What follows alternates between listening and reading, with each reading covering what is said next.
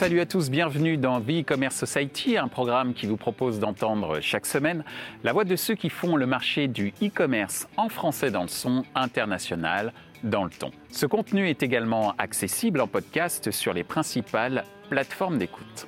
Cette semaine, notre thème est le suivant, Marketplace, une opportunité devenue contrainte? Aujourd'hui, on estime que les marketplaces produisent 30% du volume d'affaires des e-marchands. Longtemps considérés par les e-commerçants comme une opportunité pour générer du chiffre d'affaires complémentaire, et ce non négligeable, la perception des marketplaces a quelque peu évolué ces dernières années. Qu'en est-il réellement? Quelles sont les opportunités qu'offre une marketplace pour un e-commerçant? Quelles sont les contraintes que pose une marketplace Enfin, quel avenir pour ces mêmes marketplaces? Pour en discuter, Wassila Moussaoui de Pylone, Flore Fauconnier de The Trace, Laurence Taylor de Retail for Brands, Frédéric Eschenbaum de Fnac Darty. Bonjour à tous, bienvenue dans The commerce Society. Aujourd'hui, il va être question euh, d'une... Euh, comment dire euh, d'une interrogation du marché sur le rôle des marketplaces que personne ne nie bien sûr, mais qui euh, suscite quelques interrogations sur le fait qu'elles peuvent aussi, euh, ces marketplaces, représenter une contrainte pour un certain nombre d'e-commerçants. Alors contrainte ou opportunité, en tout cas tout le monde est d'accord pour dire que c'est d'abord une opportunité, mais en quoi les marketplaces peuvent devenir euh, potentiellement une contrainte. Pour en discuter, euh, nos invités, une parité euh, parfaite d'ailleurs, euh, je, la souligne. Et pour commencer, une première question, et je te demanderai, Flore, d'y répondre. une marketplace, ça évoque quoi pour toi? Bah, D'abord, ça évoque euh, un modèle très particulier, euh, créé par, Rakuten en 97 et qui a connu beaucoup d'évolutions et de raffinement depuis. Et à partir de ce principe de base de la marketplace qui héberge et commercialise euh, les offres de vendeurs tiers, qui eux fixent les prix et expédient directement aux acheteurs et en échange de cet apport d'affaires reversent une commission à la marketplace. À partir de ça, il y a beaucoup de, de raffinements possibles, des marketplaces qui développent des tas de services aux vendeurs, typiquement, notamment celui du, du fulfillment, mmh. qui rehausse aussi le, niveau de, qualité. Euh, et puis, euh, on peut aussi utiliser euh, ce, socle technique de marketplace pour faire des tas de choses, et notamment tous les modèles B2B2X pour les, les, acteurs qui ont des, des, réseaux de distribution complexes, donc ça peut être des réseaux de franchisés, des, des revendeurs de marques, des, des adhérents de fédérations. donc voilà, ça permet de faire plein de choses. Et du coup, à titre plus personnel, ça m'évoque surtout des projets qui sont passionnants parce que assez complexes, parce qu'ils vont avoir un impact sur des tas de process de l'entreprise qui met en place une marketplace ou de l'e-commerçant, plus simplement, qui met en place une marketplace qui va devoir euh, aller trifouiller euh, euh, sa commande, son SEO, son, paiement, ses facturations, des tas de choses. Merci Flore. Et justement, ces tas de choses, on va avoir l'occasion d'en reparler dans quelques instants au travers des autres questions. De ton côté, Wassila, qu'est-ce que ça évoque pour toi une marketplace? Alors ça tombe bien parce que la pylône justement prévoit de se lancer sur euh, une marketplace en particulier, donc c'est une première. Et donc je suis vraiment en plein dedans. Et la première évocation qui me vient, c'est chronophage. Déjà une première parce qu'effectivement, bah, quand, euh, quand, on veut se lancer sur une marketplace, on nous demande euh, souvent de, faire appel à des agrégateurs de flux. Et bon, c'est pas une mince affaire parce que c'est assez complexe quand même de se lancer sur une marketplace. Et je me projette déjà dans le, dans le lancement de la marketplace place, je pense que bon, chronophage, c'est quand même le, premier mot qui vient à l'esprit. Après, comme on a dit, euh, des opportunités, parce qu'effectivement, pour nous, ça sera une opportunité de s'ouvrir sur un marché qui est beaucoup plus large et euh, du coup à cibler des, clients qu'on n'a pas forcément, peut-être qu'on aura l'occasion d'en reparler, et aussi une ouverture à l'international, euh, une ouverture plus grande sur, des marchés peut-être qu'on voudrait tester et qui aujourd'hui, pour lesquels on n'a pas encore eu l'occasion bah, de se lancer. Merci euh, Wassila. Alors justement, nous avons une marketplace ici présente. Bonjour à tous. Par le représentant de Fnac Darty ici présent, Frédéric. Alors Frédéric, justement, ça évoque quoi pour toi euh, une marketplace? Alors, qu'est-ce que m'évoque marketplace? Et euh, si on se place d'un point de vue Fnac Darty, on va dire d'abord, ça, ça, ça, a m'évoqué un sujet un sujet e-commerce. Pour un groupe comme le nôtre, où on est parti finalement d'un business in-store d'un euh, business magasin, donc d'un business offline, on a d'abord dû s'intéresser à la complémentarité de l'e-commerce avec, avec, avec le offline. Et maintenant, quand on, quand, on, quand on zoome et quand on focus sur les différentes problématiques e-commerce, comment est-ce qu'on arbitre justement entre ce qu'on appelle les produits stockés, c'est-à-dire que les produits qui sont achetés directement par la centrale d'achat du, groupe et qui sont gérés en termes de stockage, en termes de logistique, en termes d'approvisionnement par, par le groupe, versus euh, les produits marketplace où là justement on va faire appel, comme tu le disais, à, euh, des revendeurs tiers, etc. etc. Donc c'est un sujet e-commerce, c'est aussi un sujet, euh, qu'est-ce que ça m'évoque en tout cas, c'est un sujet d'arbitrage entre le digital et le offline et au sein du, digital, un arbitrage entre ce qui va être produit stocké, donc acheté par nous, et euh, produits pour lesquels on va faire euh, appel à des, revendeurs tiers. Et du coup, en extension de cela, eh bien, des, sujets finalement e-commerce classiques, euh, d'expérience utilisateur, donc d'assortiment, de, de, placement de produits, etc., de recommandation de produits, et bien sûr des sujets de visibilité et des, forcément liés aux différents sujets que les retailers peuvent traiter aujourd'hui, de marketing services, de paid médias, etc., etc., de, de, search et au, voilà, au sein du groupe Fnac Darty, ce sont des sujets qu'on travaille beaucoup euh, autour, euh, autour du retail média. Merci euh, Frédéric.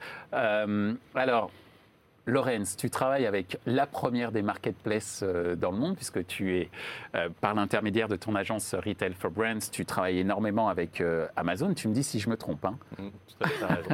Alors justement, marketplace, ça évoque quoi pour toi dans ton quotidien? Alors, c'est mon quotidien, c'est plus que mon quotidien, c'est aussi mes nuits, tu vois. C'est vraiment euh, parce que comme là on a un petit peu parlé, elle, parle de chronophage. Moi ça me va très bien que ce soit chronophage parce que c'est 100% de mon temps, tu vois.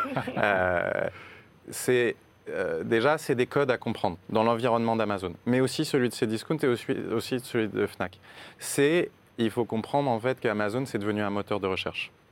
Et c'est un moteur de recherche et c'est ça en fait que Amazon va donner comme opportunité aux marques et aux e-commerçants, c'est de rejoindre ce moteur de recherche, qui est un moteur de recherche produit et sur lequel tu peux trouver tous ces produits. Et donc pour être référencé, pour être bien référencé, il faut, comme on a parlé euh, Frédéric, il faut maîtriser ces codes-là. Euh, nous, c'est notre mission, c'est ça qu'on fait en fait, on sert d'accélérateur, mais je ne suis pas là pour parler de moi. Euh, ensuite, qu'est-ce que ça évoque? Ça évoque la croissance. 60% du chiffre d'affaires d'Amazon, il est fait en marketplace, c'est-à-dire qu'Amazon n'est pas propriétaire du stock, il n'achète pas le produit, et c'est un intermédiaire. Et ensuite, ça évoque quoi? Ça évoque euh, un monde plus complexe, parce qu'en fait, finalement, Amazon, c'est une plateforme hybride. Ils ont une partie retail traditionnelle et ils ont une partie marketplace.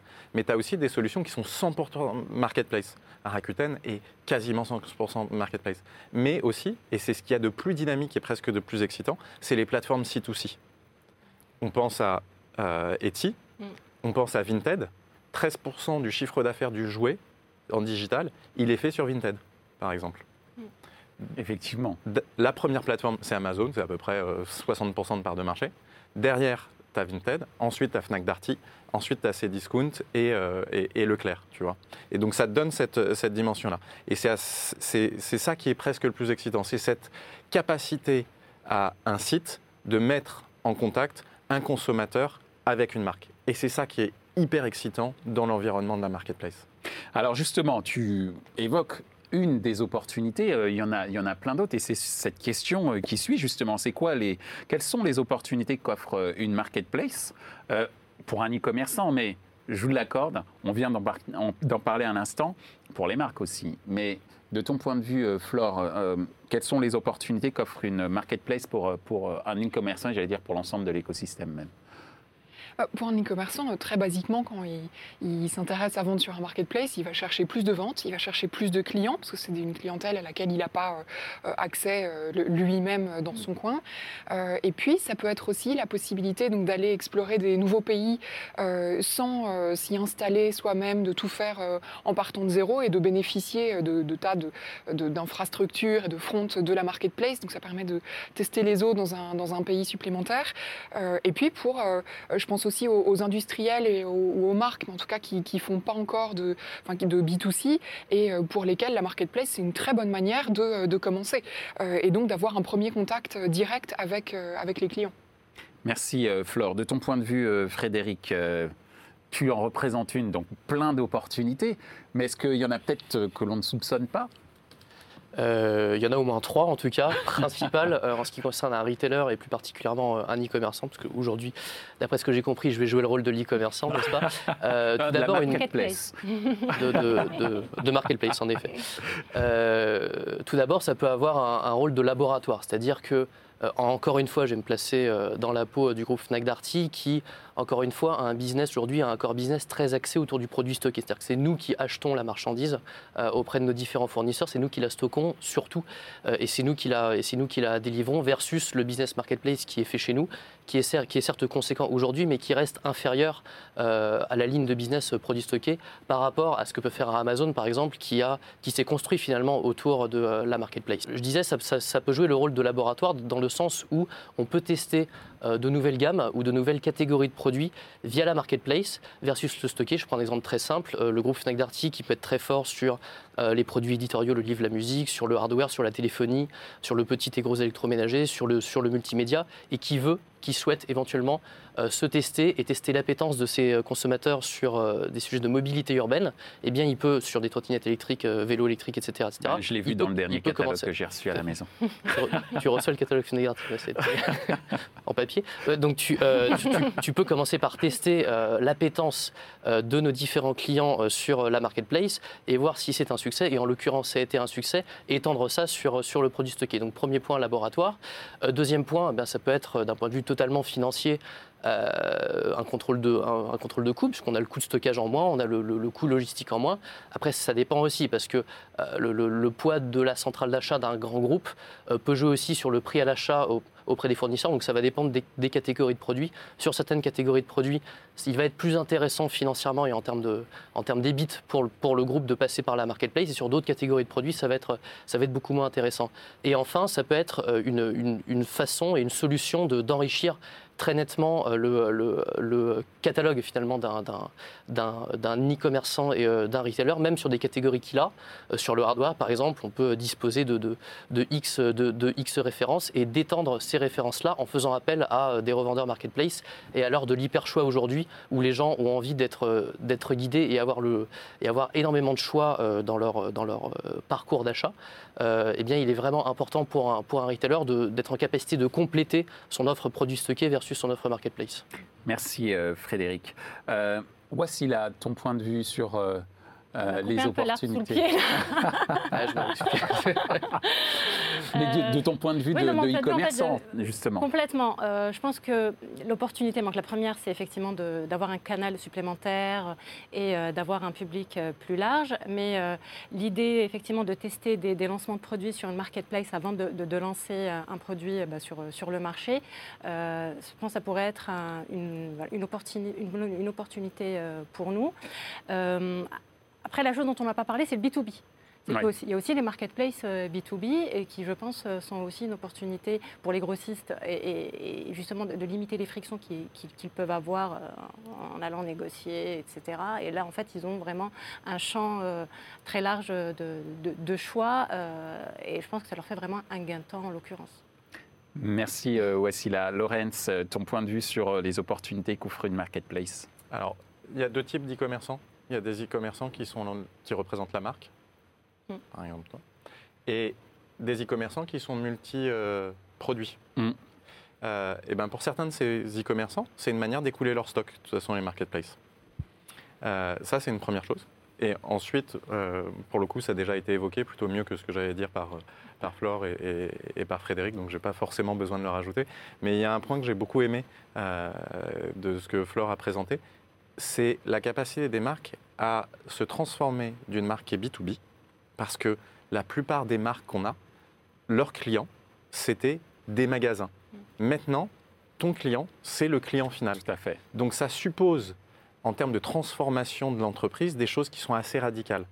Donc ça permet, via la marketplace, de devenir un vecteur de la transformation culturelle et de la transformation digitale des entreprises. Et ça, c'est extrêmement fort et c'est ce qu'on voit. Et on voit en ce moment des marques qui n'avaient pas du tout cette culture digitale, qui n'avaient pas du tout finalement la culture du consommateur final parce qu'elles y étaient assez peu exposées, rentrer dans cette euh, phase-là. Et ça me rappelle ce qui se passait il y a 15 ans euh, dans le domaine du voyage, dans le domaine de l'assurance, dans le domaine des, services bancaires. il y a des acteurs qui arrivent, euh, où leur distribution était ultra intermédiaire. Alors on reste partiellement sur une distribution intermédiaire, mais avec une connexion beaucoup plus proche au consommateur final. Donc, moi, typiquement, je suis capable de savoir ce que les gens recherchent réellement sur Amazon ou sur d'autres plateformes. Et donc, d'orienter les produits, non pas basés sur les caractéristiques techniques, mais par rapport à ce que la capacité du produit à répondre aux attentes du consommateur. Et ça, c'est extrêmement fort finalement, parce que ça peut influer jusqu'au marketing produit. Je vais créer des produits par rapport à ce que le consommateur recherche. Et tu certaines marques qui sont maintenant en capacité d'avoir des circuits de développement, de production de produits qui sont ultra rapides, basés sur la recherche réelle du consommateur. Ouais, c'est une sorte d'étude de marché en temps réel euh, dynamique, quoi. Voilà, sans panel, euh, qui te coûte Ouais, extrêmement peu d'argent et euh. sur par rapport aux besoins. Des éléments Et- tangibles. Et tu as certaines sociétés qui se développent sur cette base-là, avec des circuits hyper courts euh, de développement. Euh, ça marche, ils scale, ça marche pas, ils tuent le produit et ils sont dans l'itération permanente.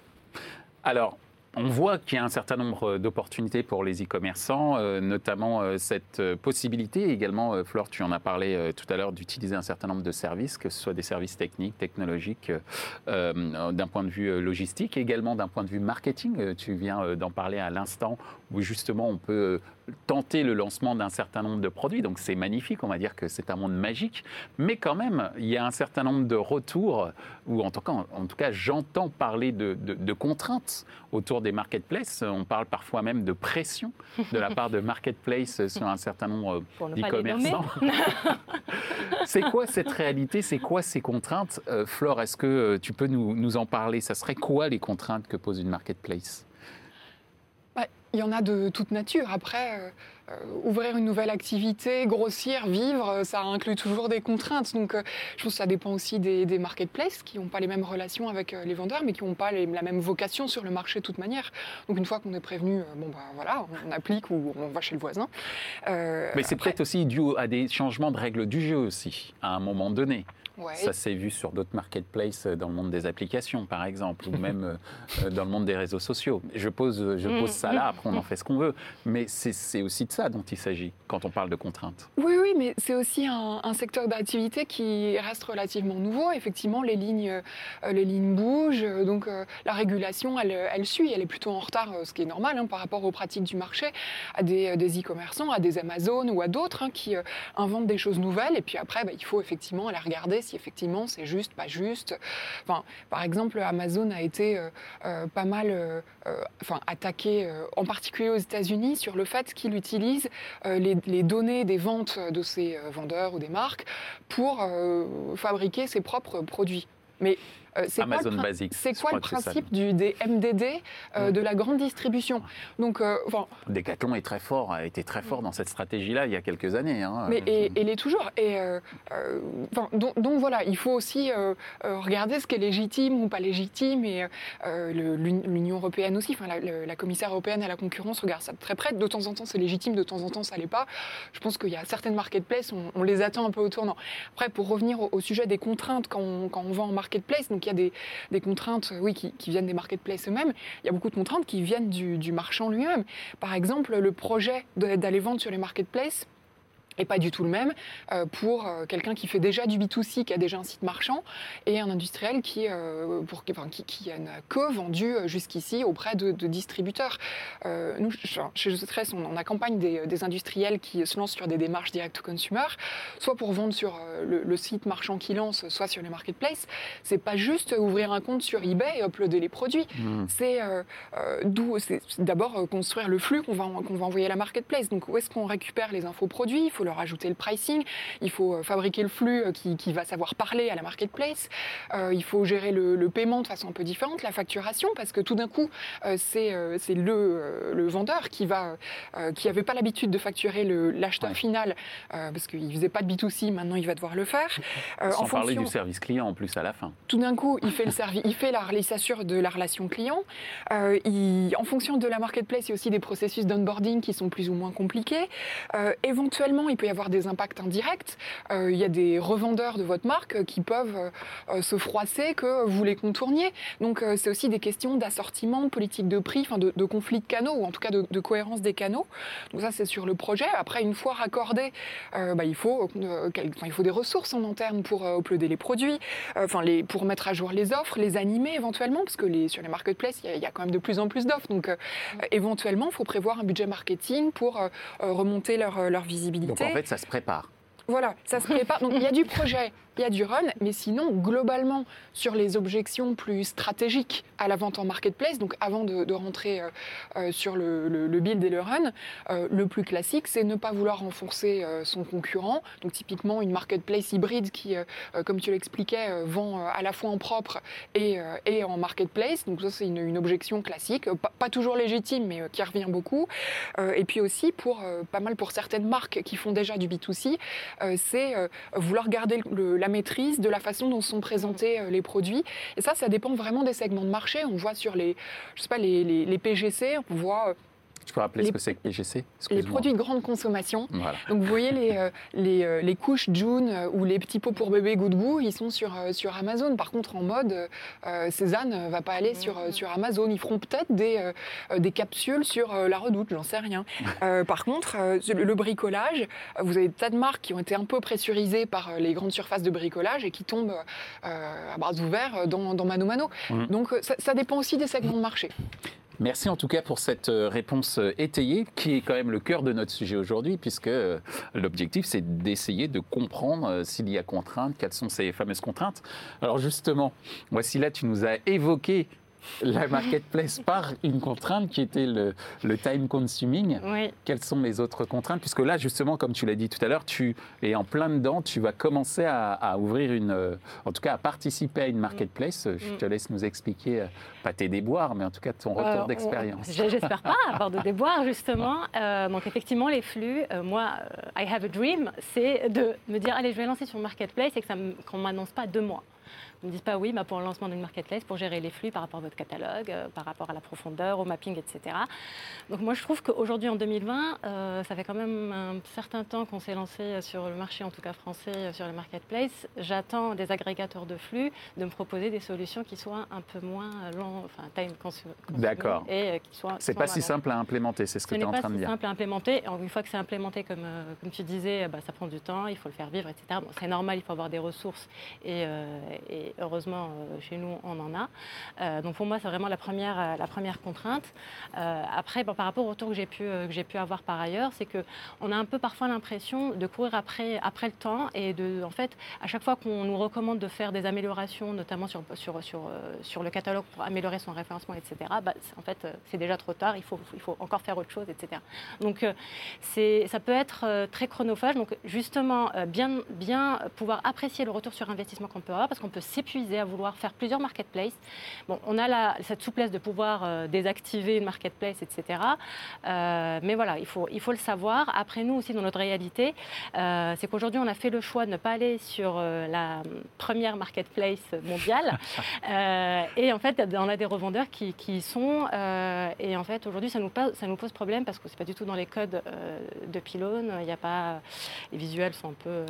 D'accord. Voilà, sont pas shadés. C'est pas, pas du tout en ligne avec notre avec les valeurs de la marque. En ligne. Et, aujourd'hui, nous, on est un peu frustrés par rapport à, par rapport à ça. Et, euh, malheureusement, on n'a pas vraiment de marge de manœuvre là-dessus. Merci euh, Wassila pour euh, l'évocation de contraintes, on va dire plutôt d'éléments à perfectionner. On va dire ça comme ça. Merci. Frédéric, est-ce qu'il y a des contraintes chez toi? On a beaucoup parlé des avantages, il y a quand même beaucoup, beaucoup d'avantages. Bien sûr, toujours plus. Etc. Bien sûr qu'il y a des contraintes. une fois n'est pas coutume, si je me place dans le, dans la peau d'un e-commerçant hybride, comme tu le disais, entre euh, euh, business en propre et, euh, business marketplace. Quand on gère la relation, on va dire commerciale, d'achat classique directement avec les marques, avec 30, 40, 50, même, même 100 marques, entre guillemets, on, peut encore faire, encore le faire à la main on peut encore le faire, encore le faire humainement et aller sur des, aller sur des accords et sur, et sur des gestions custom. Quand on commence à gérer, d'un point de vue euh, marketplace e-commerçant, hein, j'entends, euh, la relation avec 4 000, 5 000, 15 000, 20 000, 20 000 revendeurs, bon bah c'est plus possible. Donc il faut être en capacité de scaler ça, c'est-à-dire qu'il faut euh, forcément aller vers la plateformisation.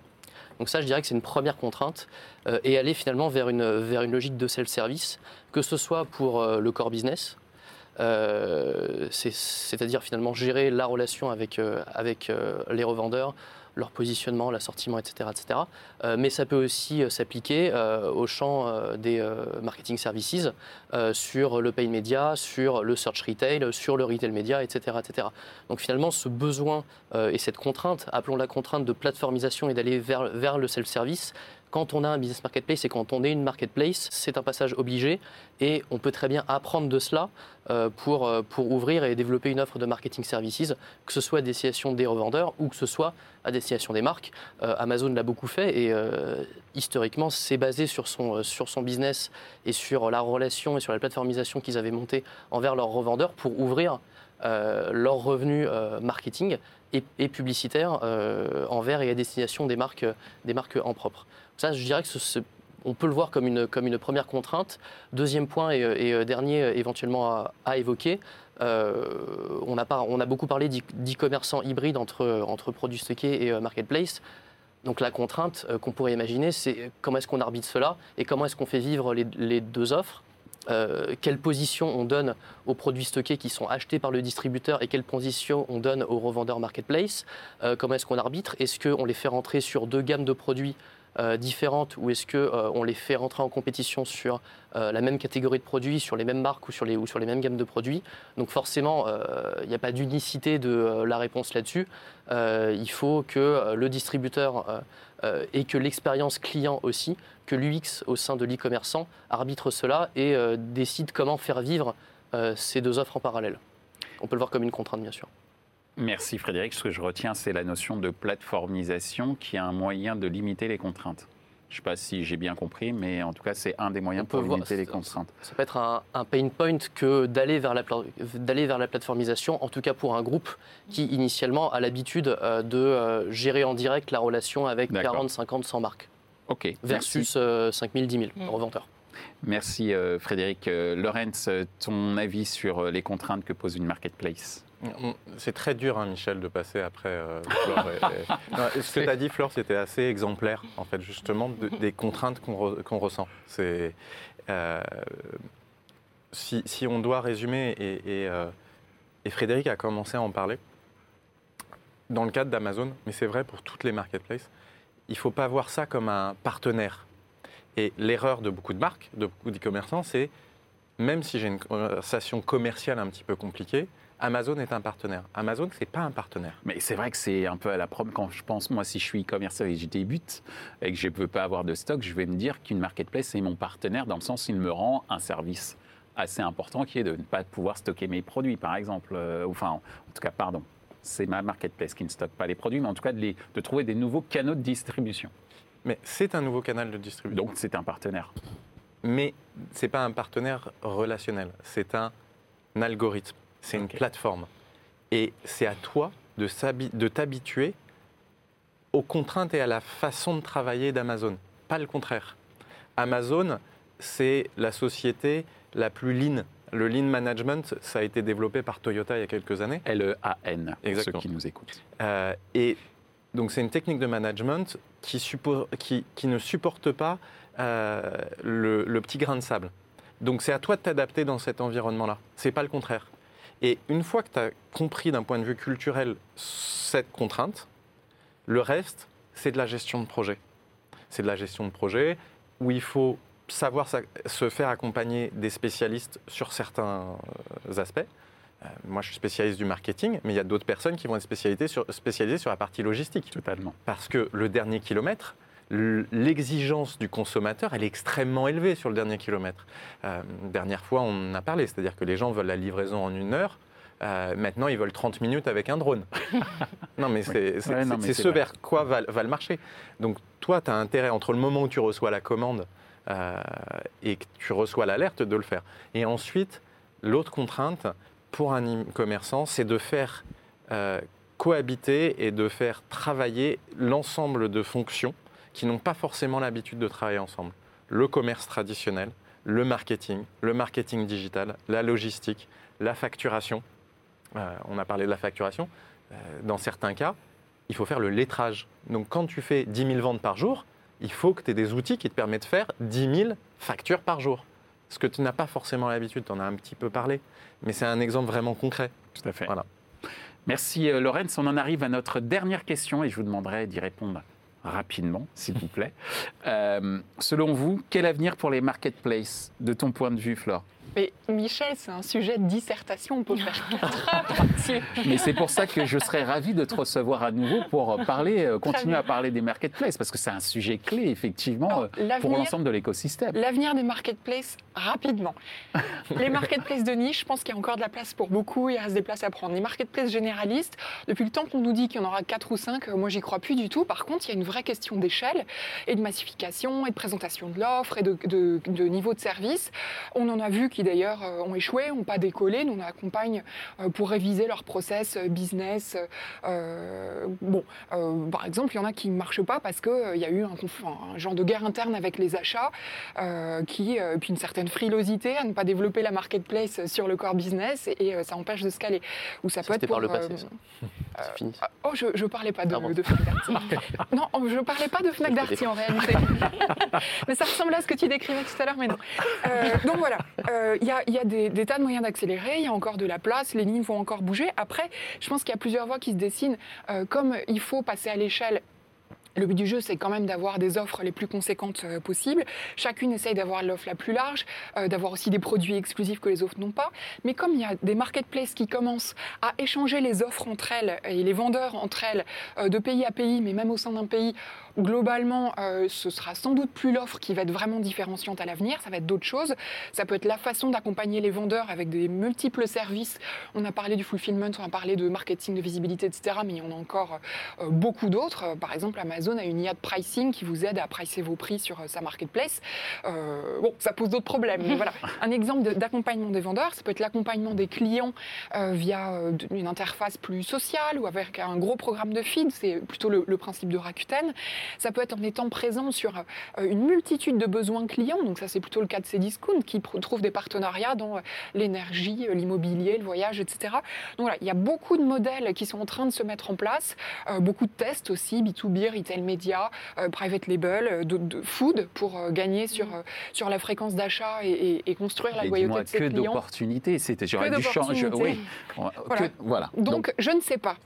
Mais tu reviendras, tu reviendras Mais pour nous exposer. Voilà, c'est ce que j'allais dire. Tu reviendras pour nous exposer un certain nombre d'idées basées sur tes observations qui sont nombreuses, comme tu viens de le démontrer.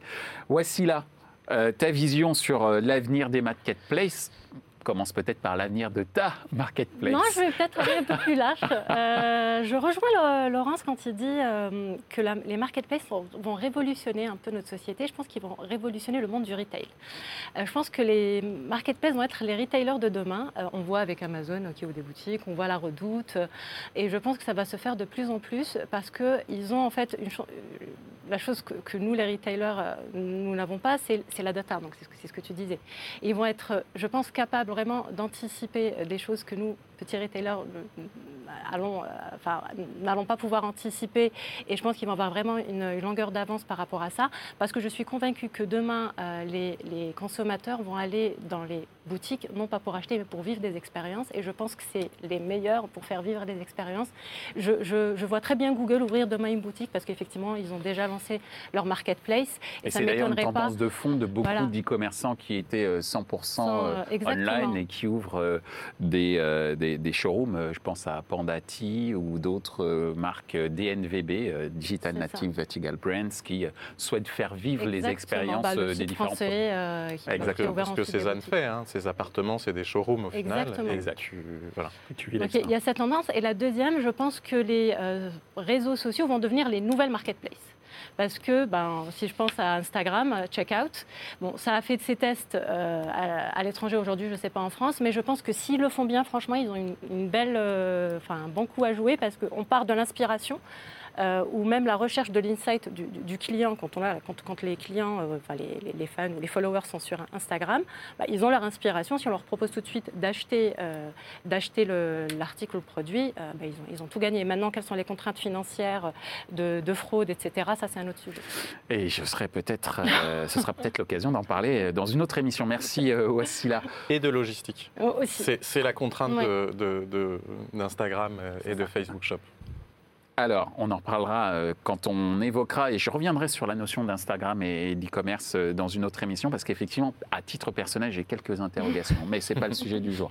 Euh, Frédéric, ton avis, très rapidement, messieurs, je vous le demanderai aussi bien pour Frédéric que Lorenz, quel avenir pour les marketplaces? Euh, très rapidement, euh, l'avenir des marketplaces va se jouer euh, autour de la transparence. Tout à l'heure, je parlais de, je parlais de l'hyper-choix euh, et de l'avantage de passer par une marketplace ou de compléter notre business par un business marketplace pour euh, agrémenter le catalogue.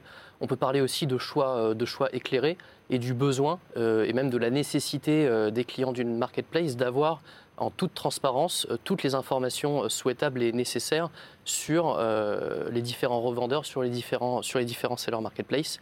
Et ça doit être de la responsabilité d'une marketplace de donner euh, autant d'informations que possible sur ces différents revendeurs.